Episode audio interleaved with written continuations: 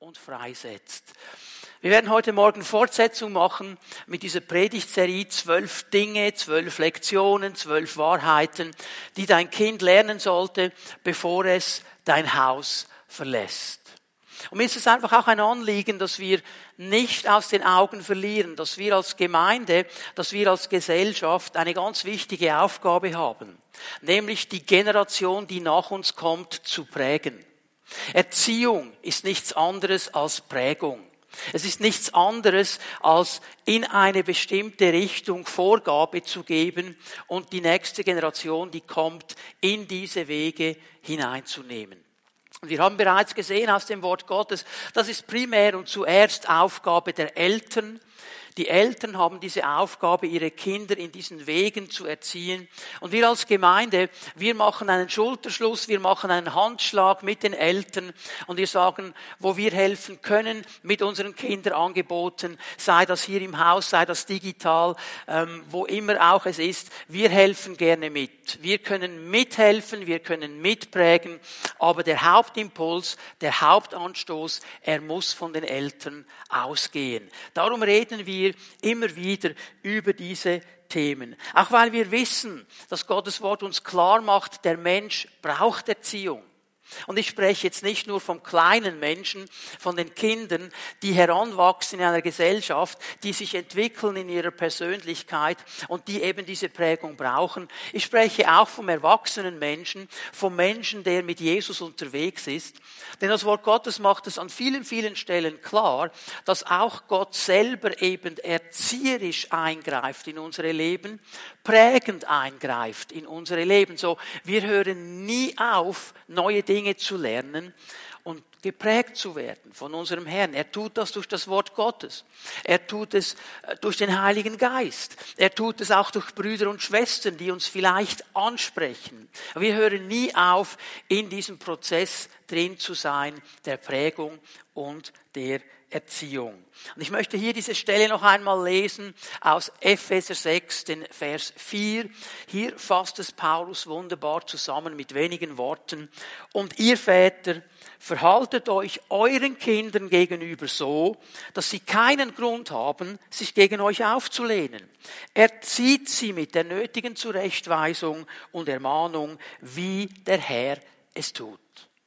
Die Aufgabe der Eltern, vor allem auch der Väter, dass sie darauf achten, dass in ihrem Haus, in ihrem Einflussbereich diese Erziehung, diese Prägung geschehen kann. Ich habe am letzten Sonntag kurz etwas darüber gesagt, was es heißt, diese beiden Worte, die Zurechtweisung, die Ermahnung, was es auch heißt, wenn die neue Genfer das überträgt und sagt, wie der Herr es tut.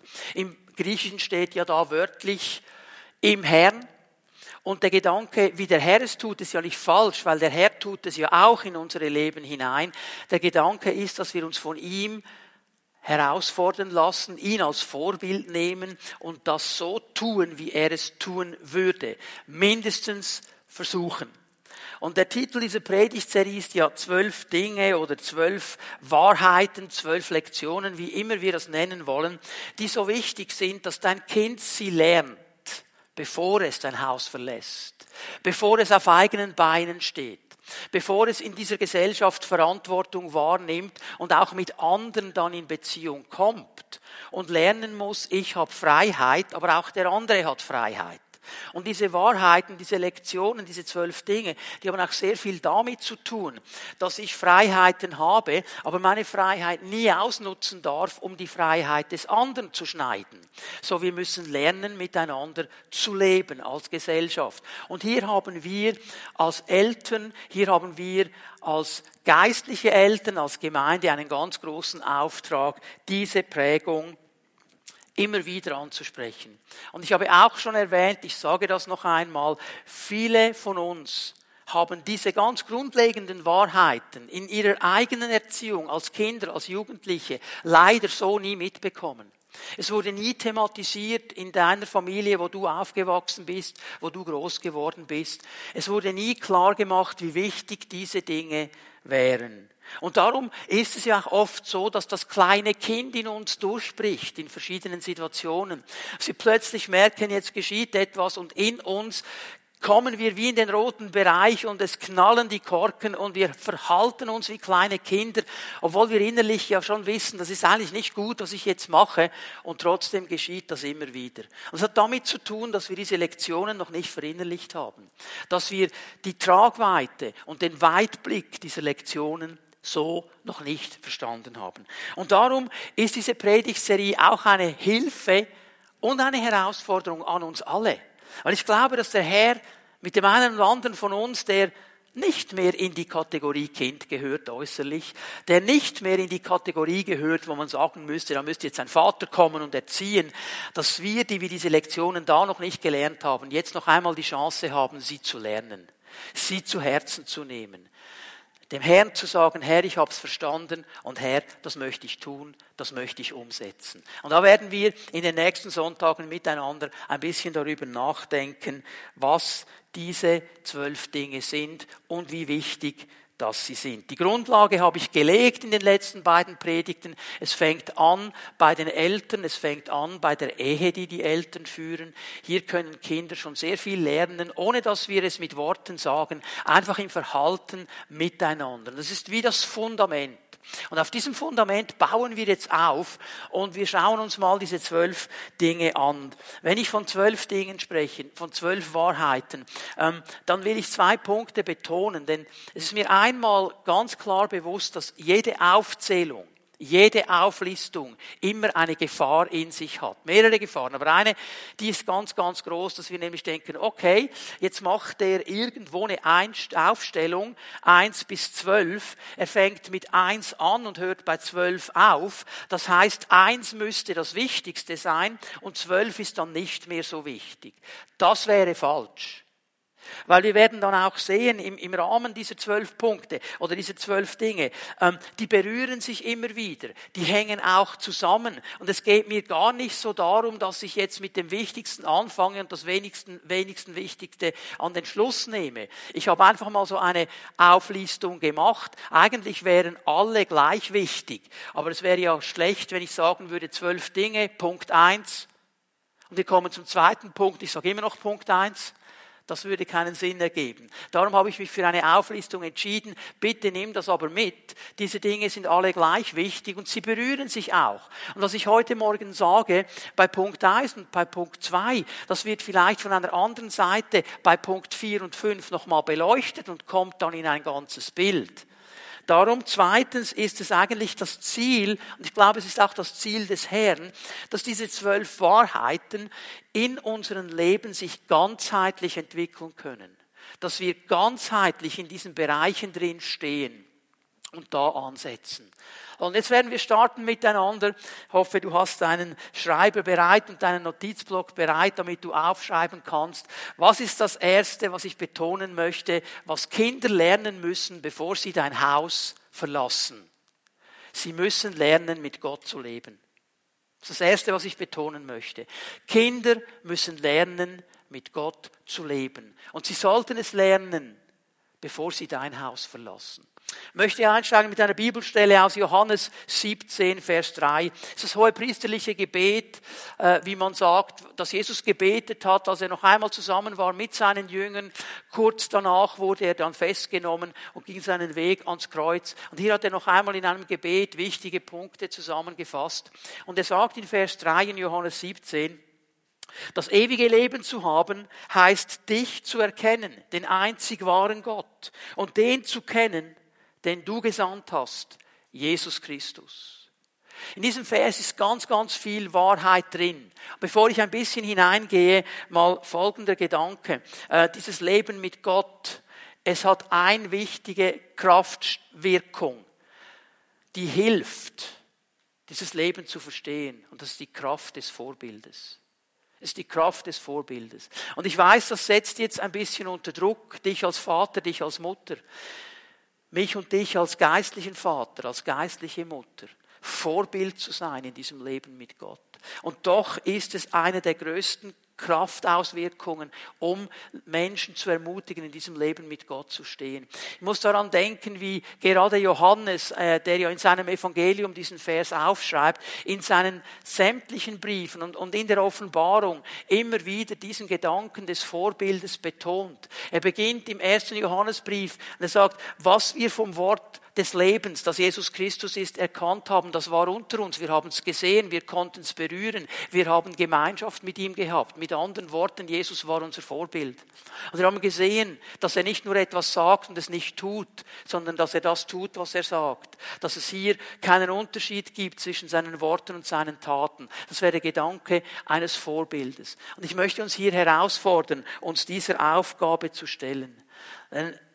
Schau mal, wenn es mir ein Anliegen ist, dass ein Kind, sei es ein geistliches Kind, ein natürliches Kind, sei es in meiner natürlichen Familie, sei es in der geistlichen Familie der Gemeinde, wenn es mir ein Anliegen ist, dass dieses Kind eine Beziehung mit Gott aufbaut, dann muss ich vorangehen. Ich muss ein Vorbild sein. In meinen Worten, aber auch in meinem Verhalten. In dem, was ich sage, in dem, was ich tue. Und ich weiß, das kommt jetzt ein bisschen wie Druck daher. Aber wir müssen uns dieser Aufgabe immer wieder stellen. Jesus war dieses Vorbild für seine Jünger. Ja, warum haben sie ihn denn gefragt, lehre uns beten? Weil sie gesehen haben, er ist ein Beter. Weil sie verstanden haben, er betet. Paulus zum Beispiel war ein Vorbild für Timotheus. Und er sagt ihm das auch in einem seiner Briefe. Hey, was du von mir gehört hast, was du an mir gesehen hast, das gib wieder anderen weiter. Ich erwarte von dir nichts, Timotheus, das ich dir nicht gezeigt hätte, das ich dir nicht gesagt hätte, wo ich ein Vorbild war in Wort und Tat. Und das war diese Kraft, die sich dann entwickelt hat. Es geht um meine Worte es geht um meine Tat.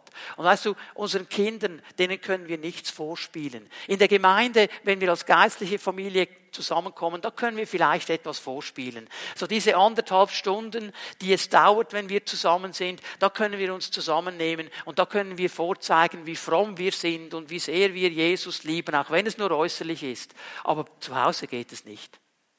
Weil unsere Kinder, die sehen uns immer. Die sehen uns auch dann, wenn wir nicht im frommen Modus sind. Und dann kommt der Gummi auf die Straße, wie ich es immer so gerne sage. Dann sehen Sie, ist das, was er sagt, wenn er in der Gemeinde ist, wirklich auch das, was er lebt, wenn er zu Hause ist. Das ist eine Herausforderung. Aber es geht immer um dieses Vorbild. Abraham, der Vater des Glaubens, er bekam diesen Auftrag. Wir gehen mal schnell miteinander ins Alte Testament. 1. Mose 18, Vers 19. 1. Mose 18, Vers 19. Und hier sagt der Herr über Abraham, ich habe ihn auserwählt. Doppelpunkt, ich lese jetzt mal noch nicht weiter. Und wenn du jetzt den Vers auch noch nicht ganz sehen würdest, ja, für was hat er ihn auserwählt? Wir würden dann sofort sagen, ja, damit er in das verheißene Land hineingeht, damit er Nachkommen zeugt, damit dann in ihm alle Nationen gesegnet sein können. Das ist der große geistliche Auftrag, der er bekommen hat von Gott. Das sollte er tun. Aber jetzt ist ganz interessant, was hier beschrieben wird in Vers 19 des 18. Kapitels. Ich habe ihn auserwählt. Er soll seinen Nachkommen für alle Generationen ans Herz legen, nach meinem Willen zu leben. Er soll sie lehren, Recht und Gerechtigkeit zu üben, und ich will all die Zusagen einlösen, die ich ihm gegeben habe. Ja, im letzten geht es um diese Zusagen. Es geht um diese Verheißungen, die Abraham bekommen hat. Aber der Weg dahin geht dahin, daher, dass er seine Nachkommen prägt, dass er sie erzieht, dass er ihnen Richtung gibt. Und er erzieht sie in eine ganz klare Richtung, nämlich mit Gott zu leben, dass sie verstehen, was Recht und Gerechtigkeit vor Gott ist, dass sie es hören von ihm, dass sie aber auch lernen, es zu üben, also es zu tun. Und hier bekommt Abraham diesen ganz großen Auftrag, den vergessen wir manchmal. Er war nicht einfach nur der Glaubensheld, in dem Sinne, dass er alles verlassen hat und sich auf Gott eingelassen hat und dann in dieses Land hineingezogen ist und durch alle Kämpfe hindurch bei Gott geblieben ist. Er war auch ein Vorbild für die Leute, die mit ihm zusammengelebt haben, für seine Nachkommen. Und er hatte diesen ganz großen Auftrag. Und den haben auch wir. So, es geht immer um dieses Vorbild. Es war Berufung, Abrahams. Und achte mal in diesem Vers auf die Balance, auf die Ausgewogenheit zwischen Tat und Wort. Er sollte sie prägen, er sollte es ihnen ans Herz legen, das hat viel zu tun mit unseren Worten, aber sie sollten dann eben auch fähig werden, es zu tun, es zu üben, es zu machen. Also hier ist diese Balance und das gehört beides dazu. Er sollte seine Kinder lehren, seine Nachkommen mit Gott zu leben. Und das zeigt uns, wie wichtig es eben ist, dass ich meinen Kindern, den natürlichen und den geistlichen, helfe, eine Beziehung aufzubauen mit Gott. Wie tue ich das? In meinen Worten, in der Belehrung, durch eine Predigt, durch ein Seminar, durch den Austausch mit Brüdern und Schwestern in Worten, aber dann eben auch in der Praxis. Ja, um was geht es? Jetzt sind wir hier bei Abraham. Wir machen uns ja die Dinge oft sehr kompliziert, weil wir haben ja die ganze Bibel, die hatte Abraham so nicht. Und wir denken, boah, da muss ich ja zuerst Theologie studieren, wenn ich den Kindern dann noch erklären will, wie ein Leben mit Gott aussieht. Jetzt denk mal einen Moment in der Kategorie eines Abrahams. Ja, wenn er die Aufgabe bekommt, seine Kinder zu prägen und in Gerechtigkeit und Recht zu üben. Ja, was hat er denn? Er hatte ja noch gar nicht viel. Er konnte nicht sagen, Leute, jetzt lesen wir das Evangelium. Das gab es damals so gar noch nicht. Aber was konnte er ihnen zeigen? Er konnte ihnen zeigen und erklären, wer Gott ist, wie Gott ist er konnte durch sein Vorbild zeigen, wie man eine Beziehung mit diesem Gott aufbaut, wie man das leben kann. Und das hat Abraham ganz stark gemacht. Durch seine Beziehung mit Gott hat er sehr viel darüber gelehrt, wer Gott ist und wie Gott ist, wie Gott zu ihm redet er hat immer wieder dieses Reden Gottes vernommen. Und das wären die Grundpunkte. Du musst gar nicht schon auf jede theologische Frage eine Antwort haben, wenn du deine Kinder zu einem Leben mit Gott ermutigen möchtest. Aber wer Gott ist, wie er ist, wie er redet, wie eine Beziehung mit ihm aussieht, das solltest du kennen. Und hier kannst du ansetzen. So, ich möchte ein paar Eckpunkte einfach hier weitergeben, die uns dabei helfen können. Wer ist Gott? Wie kann ich das? Den Kindern, den natürlichen und den geistlichen erklären. Ich glaube, wesentlich ist, dass wir immer wieder sehen, Gott ist heilig, er ist unveränderlich, er steht über der ganzen Schöpfung als Schöpfer. Er ist der Ursprung von allem. Er ist absolut in einer anderen Kategorie, als wir Menschen es sind. Er ist der, der uns geschaffen hat. Und ich stelle fest, gerade diese Wahrheiten, die werden massiv bombardiert in unserer heutigen Gesellschaft, in unserer heutigen Zeit. Unsere Kinder werden mit anderen Wahrheiten konfrontiert. Wir werden dauernd mit anderen Wahrheiten und Infragestellungen konfrontiert. Einen Gott, gibt es einen Gott? Ja, irgendeine höhere Macht vielleicht. Karma, wie immer das daherkommt. Schöpfung?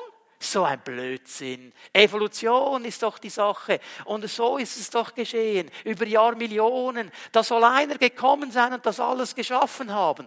Und da wird gelacht und ausgelacht und eine Grundwahrheit über unseren Gott wird torpediert. In unseren Schulen, in den sozialen Medien, in den Zeitungen, in den Fernsehsendungen, überall. Und wir haben eine große Aufgabe und eine schöne Aufgabe, immer wieder klar zu machen, es gibt diesen Gott. Und er hat geschaffen. Und er ist der König aller Könige. Und er verändert sich nicht. Und er hat eine Liebe zu den Menschen, zu jedem Einzelnen. Und er hat eine Liebe für diese ganze Welt. Und er möchte uns helfen, in seine Pläne hineinzukommen. Hier ist sehr viel von meiner inneren Ausrichtung, von meinem inneren Glauben, der dann zutage kommt, der dann sichtbar wird. Was ist Gott in meinem Leben? Habe ich das verstanden, dass der Mensch du und ich von Gott geschaffen worden sind, als ein Gegenüber, in seinem Bild geschaffen. Das wusste Abraham. Er wusste, dass Gott mit ihm redet. Er wusste aber auch, dass es gar nicht so einfach ist, in dieser Beziehung zu leben mit Gott, weil hier nämlich etwas hineingekommen ist, das diese Beziehung ganz grundlegend zerstört und gestört hat bis in die heutige Zeit. Die Bibel nennt es Sünde. Ich weiß, Sünde ist ein Wort, das nicht populär ist und nicht mehr modern ist. Was ist eigentlich Sünde? Wir denken sofort an irgendwelche Taten. Wenn die Bibel von Sünde redet, dann meint sie zuerst einmal eine Zielverfehlung. Was wäre das Ziel gewesen? Dass der Mensch in Abhängigkeit und in Beziehung zu seinem Schöpfer lebt und von ihm geprägt wird. Also der Mensch hat sich entschieden, die Dinge selber in die Hand zu nehmen. Er hat sich entschieden, die Dinge selber zu tun, sich zu lösen von diesem Schöpfer, sich zu lösen von dem, was gut und gerecht und schön ist und die Dinge selber machen zu wollen. Selber wie Gott sein zu wollen. Und in diesem Moment ist etwas geschehen. Ich lese hier mal ähm, einen Blick des Propheten Jesaja, weil er das so wunderbar beschreibt, so bildlich beschreibt. Und die Leute sich gefragt haben, ja, wieso ist es so schwierig, diese Beziehung mit Gott? Und wieso haben wir oft den Eindruck, der ist ja gar nicht da? Das ist doch Gottes Schuld. Und was sagt jetzt Jesaja?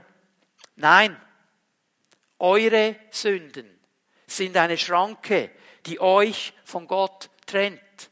Und er macht hier klar, durch diese Zielverfehlung ist diese Beziehung gestört. Es ist wie eine Schranke da. Es ist eine Mauer da, die uns trennt von Gott. Wegen euren Sünden verbirgt er sein Antlitz vor euch und will euch nicht mehr hören, weil er eben ein Gott ist, der mit diesen Dingen nicht zusammenkommen kann, der ein heiliger Gott ist. Er sagt, ich kann diese Zielverfehlung nicht einfach stehen lassen. Sie trennen die Beziehung, die ich eigentlich möchte. Und jetzt können wir unseren Kindern, den natürlichen und den geistlichen erklären, was das Evangelium ist. Dass Gott es nämlich nicht so gelassen hat. Und dass Gott im Gegenteil zur Religion, weil Religion versucht jetzt immer diese Schranke irgendwie zu übergehen, zu untertauchen oder zu untergraben, was auch immer. Und sie sagt, du musst nur die richtigen Dinge tun. Du musst die richtigen religiösen Dinge tun. Du musst beten, du musst fasten, du musst, du musst, du musst. Und wenn du genug fromm bist, dann kannst du diese Schranke überspringen. Das ist Religion. Und das setzt Druck auf jeden Menschen, weil wir es nie schaffen werden. Und das Evangelium ist eine ganz andere Seite. Dass Gott nämlich, obwohl er sagt, da ist diese Schranke, obwohl er sagt, ich muss mein Angesicht verbergen von euch, weil ich mich nicht eins machen kann mit Sünde, einen Weg gesucht hat, zu diesen Menschen wieder zu kommen, einen Weg gesucht hat von seiner Seite, diese Schranke zu durchbrechen und den Menschen wieder einen Weg in die Beziehung zu öffnen. Und er tut das durch seinen eigenen Sohn Jesus Christus. Und jetzt lese ich euch eine ganz bekannte Stelle vor. Johannes 14, Vers 6. Ich bin der Weg, antwortet Jesus. Ich bin die Wahrheit und ich bin das Leben. Zum Vater kommt man nur durch mich. Durch Jesus Christus ist diese Beziehung wieder möglich. Er ist auf diese Welt gekommen und er hat uns gezeigt, wie der Vater ist. Er hat uns als Vorbild den Vater vor Augen geführt und er hat diese Schranke durchbrochen. Darum kann er sagen, ich bin der Weg und ich bin die Wahrheit und ich bin das Leben. Und jeder Mensch auf dieser Welt, jeder kleine Mensch, jeder große Mensch, er sucht Wahrheit. Niemand möchte belogen werden. Jeder möchte Wahrheit haben. Und jeder sucht Leben. Jeder sucht Leben. Und in Jesus ist das alles zu uns gekommen. Warum? Weil der Schöpfer den Weg zu sich selber wieder aufgemacht hat, dass die Schöpfung wieder zu ihm kommen kann, wieder mit ihm verbunden sein kann und so eben in dem ist, wo Gott von Anfang ihn haben wollte. Aber was ist dieser Weg, den Jesus geöffnet hat und wie hat er ihn geöffnet? Das ist das Dritte, was ich meinen Kindern erklären muss. Jesus hat am Kreuz für diese Sünde bezahlt. Jesus hat am Kreuz diese Sünde getragen. Er hat all meine Missetaten, all meine Vergehen auf sich genommen. Er, der nie, nicht einmal, nicht eine Sekunde seines Lebens etwas falsch gemacht hat. Der der perfekte Mensch war, wenn wir davon sprechen wollen. Er hat all meine Unperfektheit auf sich genommen und hat so an meiner Stelle die Strafe für die Sünde getragen. Und weil er das getragen hat, wurde der Weg zum Vater wieder geöffnet. Er hat in diesem Sinne die Schranke durchbrochen. Und er sagt uns, und wenn ihr eure Herzen öffnet für mich, wenn ich euer König sein darf, dann werde ich Raum nehmen in euch. Ich werde euch erfüllen mit dem Heiligen Geist. Und ich werde euch helfen, jetzt in dieser Zeit eine Beziehung zu leben mit diesem Gott. Ein Leben in Fülle, ein Leben in Wahrheit, ein Leben, das sich wirklich lohnt. Das ist das, was Jesus für uns getan hat. Und das zählt heute. Und das dürfen wir unseren Kindern erklären und zeigen. Aber wenn ich natürlich aufstehe und jeden Tag schon am Morgen ein Latsch mache, dann denken sie, was ist das für ein Leben? Aber nur dann, wenn mein Fußballclub spielt und gewinnt, dann bin ich happy. Ja, meine Kinder lernen eines. Wenn er in den Gottesdienst geht, macht er einen Stein. Aber wenn sein Fußballclub gewinnt, dann ist er happy. Was lohnt sich wirklich? Lass uns darüber nachdenken, was unsere Leben prägt. Paulus, Römer 8, Vers 31, er versucht diese Segnungen in Worte zu fassen. Was können wir jetzt noch sagen? Nachdem wir uns das alles vor Augen gehalten haben. Er hat genau über diese Dinge gesprochen, über die ich jetzt gesprochen habe. Das sollen wir uns vor Augen halten. Gott ist für uns. Wer, was kann uns da noch etwas anhaben? Er hat ja nicht einmal seinen eigenen Sohn verschont, sondern hat ihn für uns alle hergegeben. Wird uns dann zusammen mit seinem Sohn nicht auch alles andere geschenkt werden? Und doch, in allem, Vers 33, tragen wir einen überwältigenden Sieg davon durch den, der uns so sehr geliebt hat. Das ist dieses Leben das Gott uns geben möchte. Das ist dieses Leben mit Gott. Das ist dieses Leben, das sich lohnt. Und das sollten unsere Kinder lernen, bevor sie unser Haus verlassen. Dazu kommt noch etwas. Gott ist Liebe. Ja, er liebt uns. Er liebt uns so sehr, dass er Jesus Christus, seinen eigenen Sohn, auf diese Welt gesendet hat, um die Schranke zu durchbrechen. Aber er ist auch Wahrheit. Er ist ausbalanciert. Er wird auch Dinge ansprechen. Er wird in der Beziehung zu uns, die wir mit ihm haben dürfen, auch Dinge ansprechen. Und wenn wir mit ihm vorwärts gehen, dann sollen wir mehr und mehr dahin kommen, dass wir genau das erleben, was Abraham seinen Kindern klar machen sollte, nämlich Recht und Gerechtigkeit zu üben das, was Gott ist, das, was er möchte, das, was er uns an Vorgaben gibt, dass es Raum hat in meinem Leben, dass es sichtbar wird, dass mein Leben sich verändert. Ich kann nicht einfach nur den Segen holen von Gott und dann weiterleben, wie ich will. Ich kann nicht nur äh, wollen, dass Gott mich immer segnet und mir alles gibt, aber er ist mir eigentlich egal und ich lebe so, wie ich will. Das wird nicht funktionieren. Und auch hier hat Paulus ein klares Wort.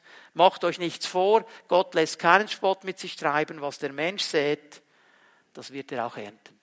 Die Entscheidungen, die wir treffen, die haben immer Konsequenzen. Und weil Gott uns liebt, sagt er uns im Vorfeld, wenn du das tust, wird es eine Konsequenz haben. Darum ist er eben Liebe und Wahrheit zusammen.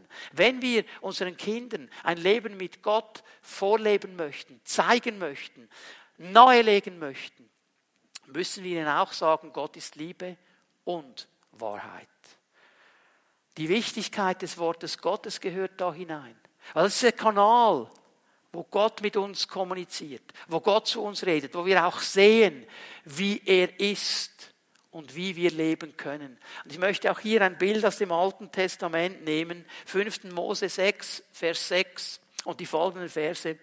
Und diese Worte, und das bezieht sich jetzt vor allem auf die Verse 4 und 5 hier in 5. Mose 6, und das ist das große Glaubensbekenntnis, das Israel bis heute spricht. Schma Israel, höre Israel. Adonai Eloheinu, der Herr, er ist Gott. Adonai Echad, er ist der Einzige. Du sollst ihn lieben, von ganzem Herzen, von ganzer Seele, mit all deinem Denken, mit all deinem Sein und deinen Nächsten wie dich selbst. Diese Worte. Und hier ist alles zusammengefasst. Paulus sagt im Neuen Testament, in diesen Worten ist Gesetz und Propheten zusammengefasst. Diese Worte, sagt er, diese Worte, die ich dir heute gebiete, sollen in deinem Herzen bleiben. Das beginnt bei mir. Es soll in meinem Herzen Raum haben. Und was in meinem Herzen ist, das wird sich auch Raum nach außen schaffen. Es soll in meinem Herzen bleiben. Aber nicht nur da. Und du sollst diese Worte deinen Kindern einschärfen. Einschärfen. Interessantes Wort auch im Hebräischen. Es ist wirklich diese Schärfung eines Messers. Und dann musst du ja, damals hat man diese Scharf, äh, Schleifsteine, die man immer wieder über das Messer gezogen hat, bis es scharf war. Heute geht es ein bisschen anders, aber es ist immer noch immer wieder eine Bewegung, ein paar Mal. Das heißt jetzt für mich Folgendes. Ich darf nicht davon ausgehen, dass wenn ich das einmal sage, mein Kind das gecheckt hat. Ist ja wie bei uns, wir checken sie auch, wenn wir es einmal gehört haben, oder? Es braucht diesen Prozess. Dieses Einschärfen ist ein Prozess. Und jetzt ist Mose so praktisch. Du sollst davon reden, wenn du in deinem Haus sitzt. Ja, was ist das Thema, wenn wir zusammen sind als Familie? Was ist das Thema, wenn ich in meinem Haus bin? Die nächsten Ferien, die nächste Party, die nächsten Kleidungsstücke, die gehören auch dazu. Mein Hobby gehört auch dazu. Aber ist Gott auch ein Thema? Reden wir auch über ihn? Wie es ist, mit ihm zu leben. Was wir erlebt haben als Vater, als Mutter, in, unserer, in unserem praktischen Leben, in unserem alltäglichen Leben gehört das auch dazu. Du sollst davon reden, wenn du in deinem Haus bist, wenn du auf dem Weg gehst, hey, wenn du mit deinen Kindern spazieren gehst heute Nachmittag, im Wald vielleicht bist, all diese Farbenpracht siehst, sagst du eben nicht, hey, schau mal, wie die Natur wunderschön ist, sondern rede mal über den, der es gemacht hat. Rede mal über den, der es geschaffen hat. Kids, schaut mal, wie schön. Diese Farben, so genial. Da kannst du ein 8K oder was jetzt im Moment gerade HD-mäßig so läuft, vergessen. Das ist live. Und weißt du, wer es gemacht hat? Mein Gott, mein Vater, mein Herr. Er hat es gemacht, er hat das alles gemacht. Und sieh mal das Schneckli da mit dem Hüsli drauf. Das hat Gott gemacht. Und das Reh, gestern war ich spazieren mit Barbara, haben wir Rehe gesehen, wie sie über die Felder gerannt sind. Hat Gott gemacht. Wir geben den Kindern etwas weiter. Und sie lernen ganz normal, das hat Gott gemacht. Er ist der Schöpfer. Und er ist nicht nur der Schöpfer des Schnecklis und der Bäume und der Rehe und was sonst noch kreucht und fleucht, sondern mein persönlicher Schöpfer. Und ein Kind lernt von Anfang an, ich bin nicht ein Produkt des Zufalls. Gott wollte mich. Wenn du dich niederlegst, wenn du dich erhebst, hast du ein Ritual mit deinen Kindern. Ich möchte dir das wirklich sagen, mach ein Ritual am Abend. Schick sie nicht einfach ins Bett und sag, okay, eine halbe Stunde Instagram und dann ist fertig. Sondern mach ein Ritual mit ihnen. Natürlich, wenn sie dann mal 15, 16 sind, wollen sie nicht mehr unbedingt von dir geknuddelt werden. Da musst du andere Wege finden. Aber fang an klein. Ich habe das immer mit meinen Kindern gemacht. Wenn ich sie zu Bett gebracht habe, habe ich ihnen gesagt, Josua, weißt du was? Von allen Josuas auf der ganzen Welt hätte ich dich ausgesucht. Anja, von allen Anjas auf der ganzen Welt hätte ich dich ausgesucht. Stefanie, von allen Stefanis auf der ganzen Welt, ich hätte dich ausgesucht. Ich habe ihnen gesagt, Papi hat euch lieb. Dann haben wir gebetet miteinander. Am Morgen, wie stehen sie auf? Lasst uns doch Wege finden, hier ihnen klar zu machen, wie gut das Wort Gottes ist und wie stark das Wort Gottes ist, weil es geht weiter, du sollst sie als Zeichen auf deine Hand binden und sie als Markenzeichen auf deiner Stirn tragen. Du sollst sie auf die Türpfosten deines Hauses schreiben und an deine Tore. Und ich weiß, äh, viele von uns wissen, dass äh, die Konservativen, die orthodoxen Juden, die haben das wörtlich genommen, die haben hier oben so ein kleines Ding, das sie anbinden, wo genau dieses Schma Israel drin ist. Sie binden es auch um die Handgelenke, sie haben es auch an ihren Türpfosten. Das ist dann ganz bildlich. Ich glaube persönlich, hier hat Gott nicht unbedingt das wirklich so gemeint, macht das genau so, sondern hat hier ein Bild gegeben. Denn, wenn wir mal ein bisschen darüber nachdenken, du sollst es als Zeichen auf deine Hand binden. Mit meiner Hand handle ich. Sind meine Handlungen im Leben geprägt von diesem Schma Israel? Der Herr ist der einzige Gott. Ich liebe ihn mit allem, was ich bin und ich liebe meinen Nächsten wie mich selbst. Auf der Stirn tragen, mein Denken, was ich denke, was mich prägt. Ist es geprägt von diesem Schma Israel? Oder von irgendwas anderem? Die Türpfosten, mein Haus, meine Familie, ist sie geprägt von diesem Schma Israel? Und jetzt bitte schön, ich sage nicht, ich mache jeden Tag zwei Stunden Andacht. Darum geht es gar nicht. Aber ist Gott ein Thema oder ist er es nicht?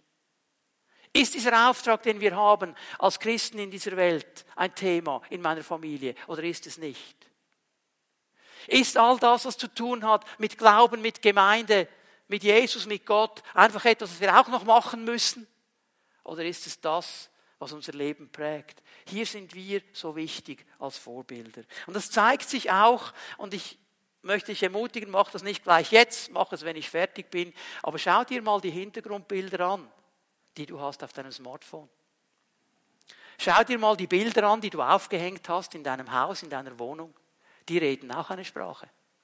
Die T-Shirts, die du trägst, die reden auch eine Sprache. Und dann noch das Gebet, ja, da könnte man ganz viel darüber sagen. Reden mit Gott. Finde Wege. in deiner Familie zu beten. Uns hat einmal geholfen, als eine befreundete Familie mir, dem Pastor und Gemeindeleiter, einen Tipp gegeben hat, wie man beten kann in der Familie. Ich habe Mühe gehabt, in meiner Familie das irgendwie so zu machen, dass es funktioniert. Und diese Familie hat uns einen einfachen Tipp gegeben. Die haben gesagt, weißt du, sie sitzen am Tisch, geben uns die Hände und einer beginnt zu beten und dann drückt er ihm die Hand und der Nächste betet. Oder dann sagen wir, okay, jetzt du. Und dann soll jeder nur einen Satz sagen. Und so haben wir angefangen zu beten mit den Kindern zusammen. Dass wir einfach gesagt haben, okay, Mami beginnt, Papi beginnt und dann geben wir den Ball weiter. Jeder soll einen Satz sagen. Was möchtest du Gott sagen? Einfach in deiner Sprache.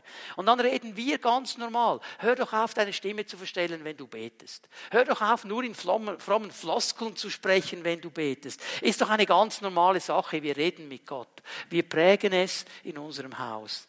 Ich möchte es so sagen, wenn unsere Kinder unser Haus verlassen und nicht wissen, wie sie mit Gott leben können, dann haben wir das Wichtigste verpasst. Gerade dann, wenn wir noch sagen, wir sind Christen und leben mit Gott. Und meine Kinder verlassen mein Haus und wissen nicht, was es heißt, mit Gott zu leben. Dann habe ich etwas ganz, ganz Wichtiges verpasst. Und ich möchte in einen zweiten Bereich hineingehen. Auch das ein heißes Thema in unserer Gesellschaft. Unsere Kinder, die sollen nicht nur lernen, mit Gott zu leben. Sie sollen in unserem Haus noch etwas anderes lernen, nämlich Autorität zu ehren und zu respektieren. Autorität zu ehren und zu respektieren. Und Gottes Wort macht das so glasklar, dass es sowohl im Himmel als auch auf dieser Erde Autoritäten gibt. Und die sind von Gott gesetzt. Gott hat Autoritäten gesetzt. Er ist die Autorität über allen Autoritäten im Himmel aber auch auf dieser Erde, in seiner Schöpfung, gibt es Autoritäten. Ist übrigens schon in der Schöpfung drin. Er hat nämlich in allem, was er geschaffen hat, einer Gattung einen speziellen Autoritätsauftrag gegeben, einen Verantwortungsauftrag. Das war der Mensch. Er hat ihm gesagt, du hast den Auftrag, Verantwortung zu übernehmen in dieser Schöpfung. Du hast den Auftrag zu bebauen, zu bewahren, zu bepflanzen. Du hast den Auftrag zu multiplizieren. Und mit diesem Auftrag hat Gott ihm Autorität gegeben. Über alles andere hat er Autorität gesetzt. Ich möchte eine Stelle lesen aus dem Römerbrief, Römer 13, Vers 1. Paulus sagt hier, jeder soll sich der Regierung des Staates, in dem er lebt, unterordnen. Denn alle staatliche Autorität kommt von Gott und jede Regierung ist von Gott eingesetzt. Wenn Paulus hier am Anfang sagt, jeder, jeder, das ist ganz stark im Griechischen, jede Seele, jede Seele. Also nicht nur die Leute, die in eine Gemeinde gehen, sondern eigentlich jeder Mensch, jede Seele auf dieser Erde hat diesen Auftrag. Hier wird Paulus ganz breit, sagt, jede Seele, jeder Mensch soll sich der Regierung des Staates, in dem er lebt, unterordnen. Und hier müssen wir mal verstehen, Paulus, er denkt konsequent von seinen Wurzeln her. Paulus kannte seine Geschichte und er hatte auch ein Ja zu seinen Wurzeln. Und wenn er das hier schreibt an die Römer, dann denkt er konsequent von seinen Wurzeln her, das heißt vom Alten Testament her, von der jüdischen Kultur her. Und es war schon im Alten Testament eine ganz klare Sache, dass jede Autoritätsform, jede Autoritätsstruktur im letzten von Gott kommt. Gott hat an einer Stelle in der Geschichte Israels gesagt zu Samuel, hey Samuel, du musst nicht sauer werden, dass die jetzt einen König wollen. Die sind nicht gegen dich, sie sind eigentlich gegen mich. Jetzt schau, dass sie einfach den nehmen, den ich sage. Eigentlich wäre er die letzte Autorität gewesen. Aber jetzt sagt, okay, ich verstehe, Sie wollen eine sichtbare Autorität haben. Jetzt setze den ein, den ich dir zeige. Also er hat ein Ja zu dieser Autoritätsform, zu dieser Autoritätsstruktur. Jetzt ist mir aber eines ganz wichtig zu sagen, weil ich weiß genau, was abgeht in unserem Denken, wenn ich so einen Vers lese. Wir denken sofort an irgendwelche Leute, sei es in der Regierung, sei es sonst in einer Verantwortung, in einer Autorität, die nicht unbedingt Vorbilder sind. Ich denke, wie kann Paulus so etwas sagen? Das kann doch gar nicht sein. Weil wir, und jetzt passt bitte gut auf, verstehen müssen, von was er hier redet. Paulus redet nicht um die jeweiligen Personen in der Regierung. Es geht ihm nicht um die Personen. Es geht ihm um die, um die grundsätzliche Struktur, um die grundsätzliche Form. Paulus sagt von Gott her, jede Gesellschaft, jede Nation, jeder Staat braucht eine gewisse Autoritätsform, Autoritätsstruktur. Sonst kann man nicht zusammenleben. Das hat er gesetzt. Ich bin mir nicht sicher, ob Gott jeden Politiker, jeden Chef, jeden Oberarzt genau in dieser Position wollte. Bin ich mir nicht ganz sicher. Muss ich aber auch nicht beurteilen. Was er aber wollte, ist, dass diese Formen da sind, weil sonst funktioniert es nicht. Und wenn du mir es nicht glaubst, kannst du das Buch der Richter lesen. Da haben sie es für eine Zeit lang versucht. Und er muss zusammenfassen, ein jeder tat, was er wollte. Und es hat nicht funktioniert. Also wir brauchen diese Formen. Ich lese mal Vers 2 noch dazu. Dem Staat den Gehorsam zu verweigern, heißt also, sich der von Gott eingesetzten Ordnung zu widersetzen.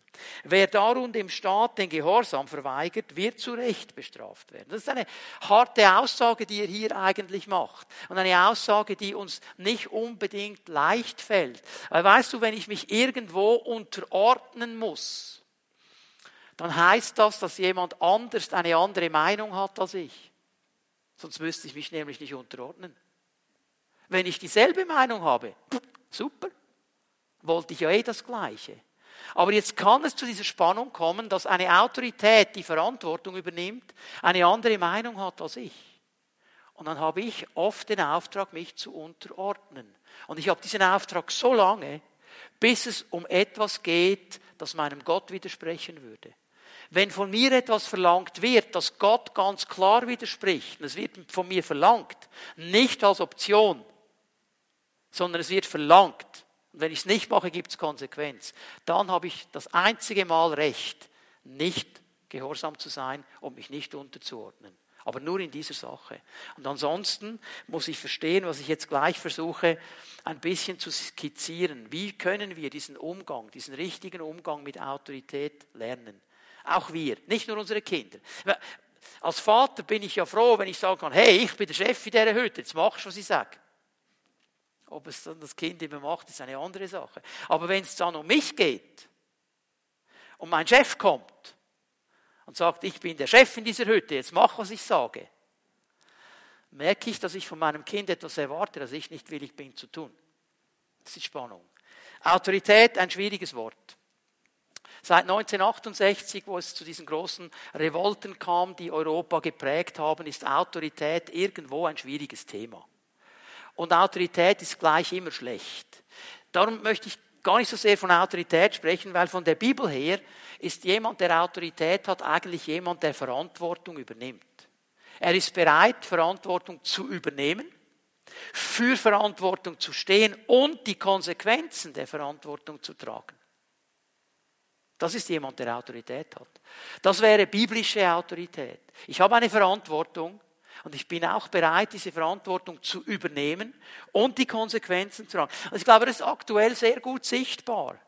Äh, gerade am letzten Freitag, als die Leute, die Verantwortung und Autorität haben über einen Bereich in unserem Kanton, nämlich über den Gesundheitsbereich, Verantwortung übernommen haben. Jetzt kannst du darüber streiten, war das gut, war das nicht gut, aber was sie gemacht haben, sie haben Verantwortung genommen. Sie haben gesagt, wir sind hier hineingesetzt, wir haben hier eine Autorität, wir haben eine Verantwortung und weil wir eine Verantwortung haben, werden wir jetzt aktiv und wir sind auch bereit, die Konsequenzen zu tragen.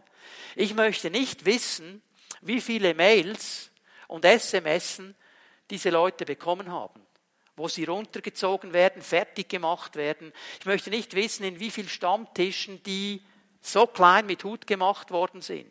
Das bedeutet auch Autorität zu haben, bereit sein, die Verantwortung zu tragen. Auch dann, wenn Menschen kommen und sagen, ich sehe es ganz anders. Jemand, der Verantwortung trägt. Diese Maßnahmen stoßen nicht auf Gegenliebe, weil sie gewisse Dinge einschränken. Und trotzdem sind diese Leute hingestanden und haben gesagt, wir nehmen Verantwortung, weil wir in einer Position der Autorität sind. Autoritäten sind immer Menschen.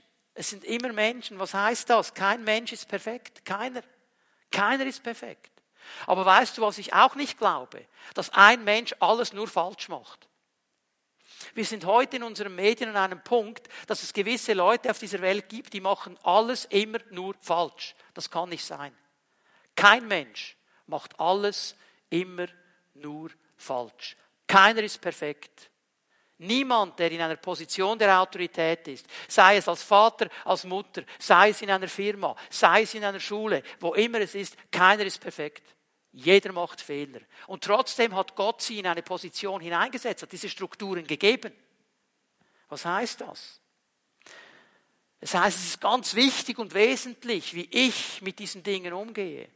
Wenn ich als Vater, als Mutter, sei es im natürlichen Bereich, sei es im geistlichen Bereich, so rede und so handle, als wäre jede Autorität per se einfach schon mal schlecht. Einfach weil es Autorität ist. Chef ist schon mal schlecht, weil er Chef ist. Politiker ist schon mal schlecht, weil er Politiker ist. Was auch immer.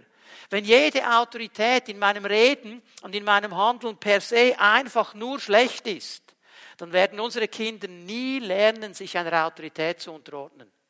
Weil sie sehen an mir als Vorbild, dass ich finde, das ist alles nur schlecht. Und wenn ich hineinschaue in unsere Gesellschaft, dann sehe ich schon eine Spannung. Ich weiß nicht, ob euch aufgefallen ist, dass seit diesem letzten Sommer auch bei uns in Bern vier Buchstaben immer wieder mal aufgeschrieben werden an einer Wand. Großes A, Punkt, C. A. B. Das haben wir schon gesehen? A, C, A, B. Du hast vielleicht gedacht, okay, was ist jetzt das für eine Gang? Was soll jetzt das wieder? Ich sage dir, was es heißt. All cops are bastards. Alle Polizisten sind Bastarde. Ohne Ausnahme. Und es kommt von dieser gewalttätigen Richtung, die gegen jede Autorität gehen will. Und wir schreiben das einfach an unsere Wände. Auf meinem Nachhauseweg vom Gemeindelokal zu mir nach Hause, ich sehe das Ding immer, es regt mich ehrlich gesagt jedes Mal auf. Ein Polizist ist jemand, der Verantwortung übernehmen will. Die sind nicht perfekt, die machen auch Fehler. Aber wenn ich meinen Kindern das schon klar mache, ja, wieso soll es sich daran halten, was ein Polizist sagt? Wenn jeder Lehrer sowieso nur blöd ist und die es eh alle nicht checken und alle mal lernen sollten zu arbeiten zuerst und mein Kind hört das, wie um alles in der Welt erwarte ich dann von meinem Kind, dass es den Lehrer ehrt? Wenn jeder Chef nur blöd ist und die Welt eh nicht checkt, wie erwarte ich dann von meinem Teenager, der in die Lehre geht, dass er seinen Lehrmeister eigentlich als Autorität akzeptieren kann? Er hat 16 Jahre lang von dir gehört, dass die alle nur doof sind und nichts verstehen. Merken wir, wie wichtig meine und deine Haltung und Handlung ist. Wie wir reden, was wir sagen, was wir tun. Paulus macht es klar. Jeder, jeder, jeder muss lernen, unter diesen Autoritäten zu leben. Jeder. Versuche ein paar praktische Bereiche anzusprechen und ein paar Tipps zu geben. Paulus beginnt ja mit der Regierung, mit der staatlichen Autoritäten. Was wir gerne vergessen, wenn Paulus das schreibt, und er schreibt diesen Brief so etwa 57 nach Christus aus Korinth nach Rom, und wenn du dich ein bisschen schlau machst mit der Geschichte der damaligen Zeit, dann würde mich ja interessieren, ja, wer, wer war dann auf dem Thron in Rom? Wisst ihr, wer es war? Nero. Nero ist ja das Paradebeispiel eines umsichtigen, mitfühlenden, selbstlosen Politikers. Gerade Nero. Und Paulus schreibt das ihnen. Das können wir fast nicht einordnen. Im Gegensatz zur damaligen Zeit, liebe Leute, haben wir heute die Möglichkeit, unsere Regierung zu wählen. Damals war ein Diktator und der kam auf den Thron und dann kam mal ein anderer, der den wieder umgebracht hat, dann kam der auf den Thron. Und das Volk hatte keine große Möglichkeit, irgendetwas zu wählen. Wir leben in einem Land, wo wir wählen dürfen. Das heißt aber auf der anderen Seite, ich habe nicht nur Autorität zu wählen, meine Stimme zählt, ich habe auch die Verantwortung zu wählen. Und diese Leute, die wir dann so gerne kritisieren und alles besser wissen als sie, das sind die, die gewählt wurden von unserem Volk. Ist uns das bewusst? Was gebe ich hier meinen Kindern, den geistlichen und den natürlichen weiter? Bin ich hier ein Vorbild? Indem ich sage, ich nehme ernst, was Paulus sagt im 2. Timotheus 2. Hände erheben, segnen, beten, Fürbitte, diese Menschen vor Gott bringen. Gerade in dieser Covid-Zeit. Leute, ich möchte nicht in deren Haut stecken und diese Entscheidungen treffen, was jetzt kommen muss. Möchte ich nicht. Da hast du dann eine Riesenverantwortung. Aber wir können beten für sie. Und bitte lasst uns doch den Heiligen Geist nicht so klein machen. Der kann auch so eine Person ansprechen. Ja, der wird ja nicht aufstehen und sagen, der Heilige Geist hat mir gezeigt. Aber vielleicht ist es ein Impuls, das ihn nicht loslässt, das ihn bewegt. Er würde es dann so erklären. Aber hier ist Gemeinde, die betet. Hier ist Volk Gottes, die beten. Das ist die Verantwortung, die wir haben. Die Worte, die ich ausspreche, am Stammtisch, in der Kaffeepause. Wie rede ich über diese Menschen? Noch einmal, ich möchte es noch einmal wiederholen. Kein Politiker hier in der Schweiz macht alles nur falsch. Egal aus welcher Richtung das er kommt. Weil nie ein Mensch alles nur falsch oder alles nur richtig macht. Wie reden wir darüber? Die Haltung, die ich an den Tag lege. Hier bete ich, dass Gott uns hilft, diese Vorbilder zu sein. Dann im ganzen Bereich der Familie haben wir schon zwei, drei Dinge gesehen in diesen Predigten drin. Ja, das Gebot, die Eltern zu ehren als eine erste Autorität in meinem Leben, das hört nicht auf, wenn ich volljährig bin. Meine Eltern bleiben immer meine Eltern. Und ich achte sie und ich ehre sie immer. Haben sie alles richtig gemacht? Nein, aber sie haben es nach bestem Wissen und Gewissen gemacht. Sie haben es so gemacht, wie sie es damals wussten und kannten. Und ich kann sie dafür ehren, dass ich nie auf der Straße schlafen musste. Ich hatte immer ein Bett. Ich musste nie hungern. Es war immer etwas zu essen da. Ich hatte ein Dach über dem Kopf. Dafür kann ich sie ehren. Auch hier, meine Taten und meine Worte sind so wichtig. Natürlich und geistlich. In beiden Bereichen. Wie spreche ich darüber? Wie rede ich darüber? Wie ehre ich sie? Schule, Ausbildung, haben wir alle damit zu tun. Wenn du Kinder zu Hause hast, die in der Schule sind, die in der Ausbildung sind, damit haben wir zu tun. Ist ein Teil unseres Lebens und hat auch zu tun mit Autorität. Und hier haben wir auch eine große Spannung. Ich glaube, alle Eltern, die wünschen sich für ihre Kinder die bestmöglichste Ausbildung. Würden wir allen wünschen. Diesen Spruch, ich habe den gehört, als ich ein Kind war und ich höre ihn heute noch von Eltern, ihr sollt es mal besser haben. Das ist der Wunsch, ja. Ich möchte, dass meine Kinder es besser haben, dass es ihnen gut geht. Und hier muss ich aber aufpassen, dass ich hier dann nicht in ein etwas Kontraproduktives hineingehe. Wie verhalte ich mich jetzt gegenüber diesen Ausbildungsstätten, diesen Lehrern? Wenn ein Lehrer sagt, hey, die Noten reichen einfach nicht für die höhere Schule. Ja, mein Kind kann es ja nicht sein. Und ich auch nicht. Die checken es ja gar nicht. Das ganze Schulsystem ist daneben und dann geht's los. Früher, weißt du was, wenn ich nach Hause gekommen bin und gesagt habe, der Lehrer hat mir eine geknallt, dann habe ich noch eine zweite bekommen. Heute, wenn das Kind nach Hause kommt, sagt der Lehrer hat mir eine geknallt, dann kommt gleich die Polizei und das Käse. Ich überspitze es ein bisschen. Natürlich sollen die Lehrer den Kindern keine knallen. Übrigens, bei mir war es so, ich habe es immer verdient. Das ist bei dir vielleicht anders, aber bei mir war es so, sage ich heute aus dem Rückblick. Darum geht es gar nicht. Aber ich merke heute, wenn Kinder nach Hause kommen, oh, der Lehrer hat, der hat gesagt, das war nicht in Ordnung, das war nicht gut, dann gehen die Eltern auf den Lehrer los. Was kommuniziere ich meinem Kind? Mit dem kannst du machen, was du willst. Mit dem kannst du Achterbahn fahren, der hat gar nichts zu sagen. Was kommunizieren wir? Hör mal, ich möchte dir etwas sagen. Ich muss nicht mit allem einverstanden sein. Ich habe damals auch mit gewissen Lehrern gesagt, ich bin nicht einverstanden, wie sie das machen. Ich finde, man müsste, wenn in der Schule nur über Evolution gesprochen wird, ich nehme mal so ein Thema, dann kann ich als Vater auch mal sagen, hey, Evolution ist eine Theorie, ist nicht bewiesen. Und eigentlich wäre es richtig, wenn Sie dann über eine Theorie sprechen, dass Sie über alle Theorien sprechen. Reden Sie doch auch mal über die Theorie der Schöpfung. Und wenn Sie nicht wissen, wie, ich komme gerne und mache das. Dann bin ich nämlich nicht nur ein besser Wisser, sondern auch ein besser Macher. Verstehen wir?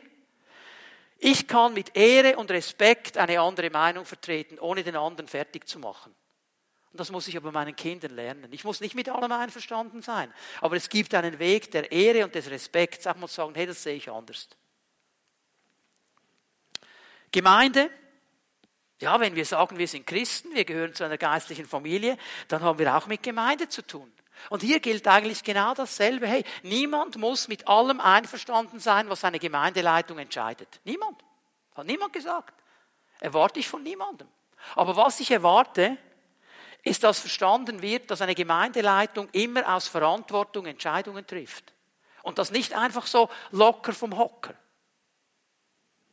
Und dann erwarte ich, dass auch hier eine andere Meinung mit Ehre und Respekt kommuniziert wird. Und zwar gegenüber den Personen, die es angeht, nicht bei allen anderen.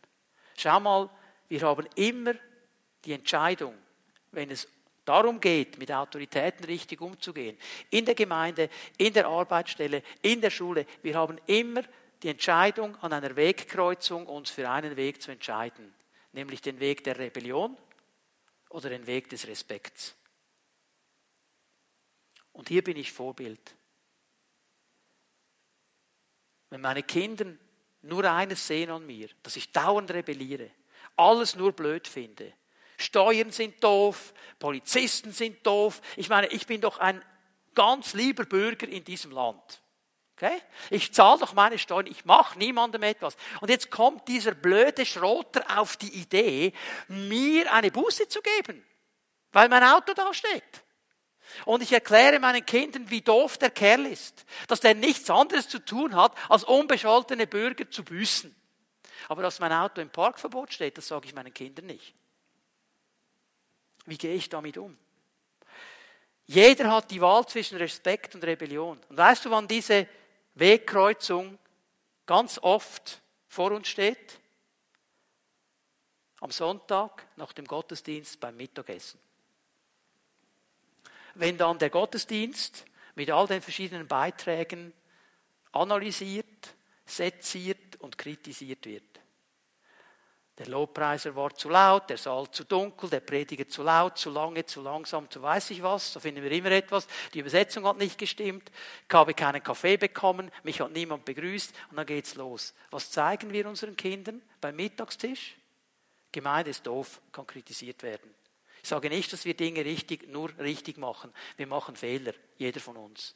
Aber es gibt einen Weg der Ehre und des Respekts. Man kann anderer Meinung sein, aber man kann das mit Respekt und Anstand tun.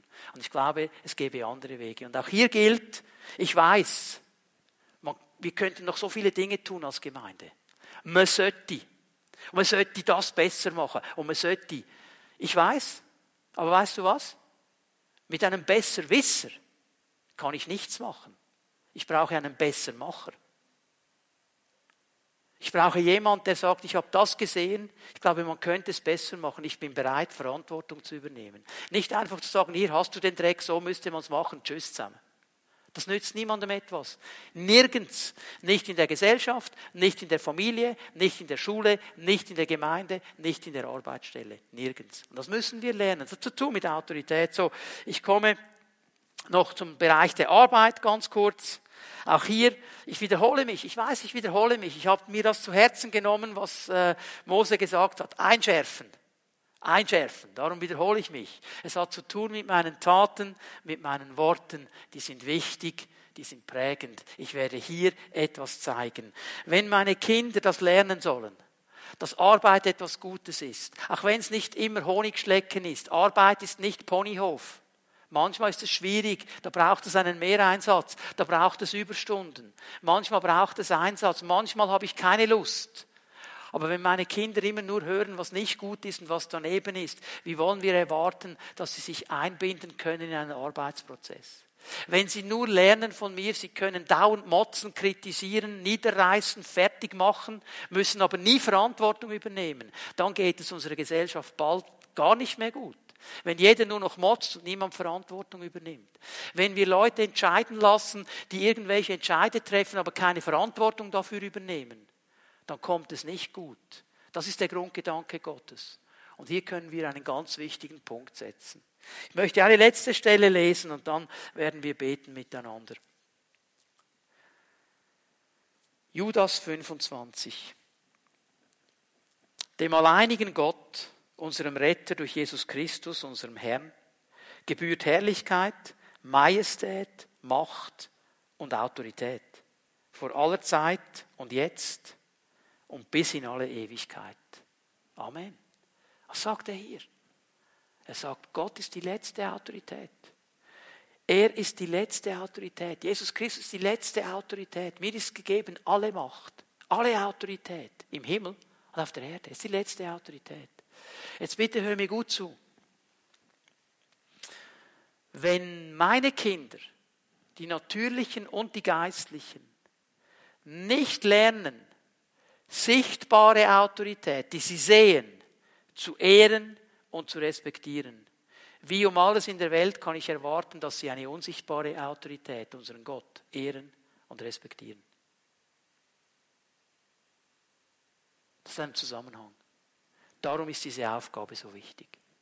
Gott nimmt uns in eine Verantwortung hinein, die nicht immer einfach ist, aber die wunderschön ist, wenn wir uns dem stellen, unsere Kinder in diese Wege des Herrn hineinzubringen.